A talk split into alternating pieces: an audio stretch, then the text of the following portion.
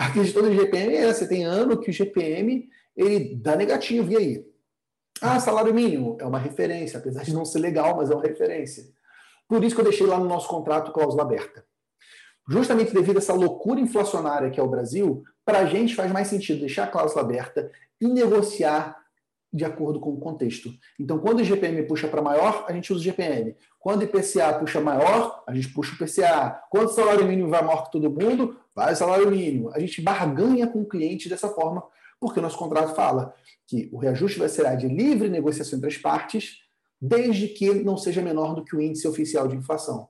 Ou seja, na pior das hipóteses, o nosso reajuste é pelo menor índice possível.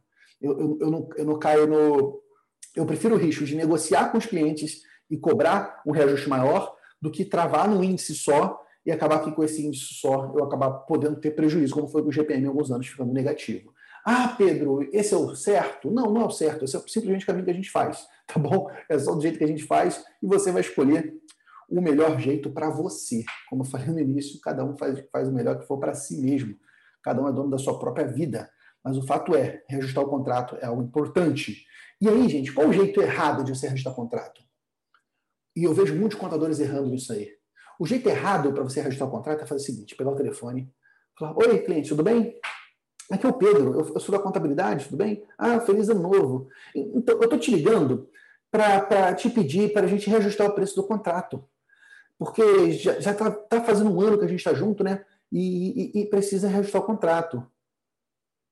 Esse é o jeito errado de fazer reajuste. É você pedir autorização. Porque quando você pede, quando você pede, você espera que o outro lado te dê. Se o outro lado não quiser te dar, pronto, você tem um problema, você tem um impasse.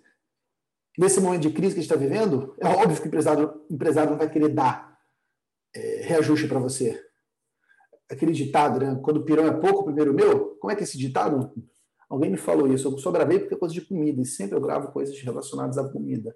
Enfim. Mas tem outro ditado, outra frase, na verdade. Uma frase de um grande programa.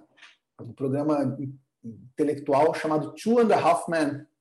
Que ele fala. É, o vai falar Jack Chan. O Jack Chan, né, o Charlie Harper, fala uma frase bem, bem poderosa, importante para a negociação. É melhor você pedir desculpa do que você pedir permissão. É melhor você pedir perdão do que pedir permissão. O jeito errado é você pedir para o cara. Não pede, não, sai fazendo. Sai reajustando, só notifica. Olha, cliente, foi feito o reajuste. Pum. Não pede permissão, não. Lembra do que o Charlie Harper do ensinou. É melhor você pedir perdão do que você pedir permissão. Ou seja, faz, depois você pede perdão, porque se pedir permissão vai ser pior.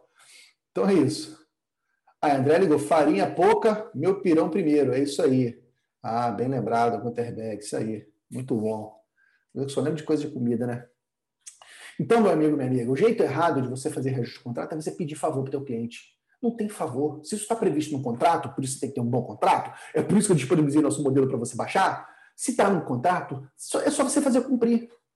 Vou pegar até um exemplo, gente, de, de serviço que nós temos. Né? Pega os sistemas contábeis.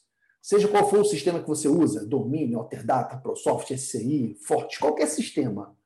Quando esses caras reajustam o contrato, eles te ligam para te pedir opinião, para pedir permissão que vai reajustar o contrato? Liga ou não liga? Bota no comentário aí, bota no comentário aí. Você que está ao vivo comigo. Esse cara liga para você para pedir opinião? Liga nada, meu filho. Já sai metendo a faca. Por vezes nem comunica que vai ter reajuste. Por vezes nem avisa que vai ter reajuste. Aí eu, particularmente, eu acho que é importante você comunicar. Até para você preparar o teu cliente. Mas ele sai reajustando. Cara, por que vai ser diferente com a contabilidade? Você sai reajustando, não tem um contrato prevendo isso? Então você reajusta. Sem medo. Esse é um ponto importante, contador, contadora. Você não pode ter medo. Ter medo de reajustar contrato. Ah, mas se eu reajustar o contrato, eu vou perder o cliente. Cara, se você vai perder um cliente porque o contrato está sendo reajustado, será que esse cliente já não está perdido antes? Será que esse cliente está dando valor no que você está entregando para ele? Será que não é melhor você se aproximar dele? Porque, cara, se, se essa pessoa vive no mundo, ela sabe que está tudo aumentando. O mercado aumentou, o combustível está aumentando, está tudo aumentando. Não dá para. Inclusive, detalhe, gente: os próprios produtos do seu cliente estão aumentando. Você pode usar, inclusive, isso como, como argumento de negociação.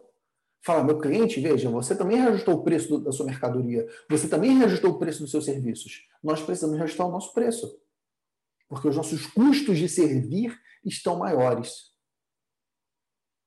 Então não pode ter medo de reajustar contrato, gente. Tem que ter atitude. E fazer aquilo que está no contrato. Simplesmente cumpre o contrato. Lembra que Charlie Harper nos ensinou: é melhor você pedir perdão do que você pedir permissão.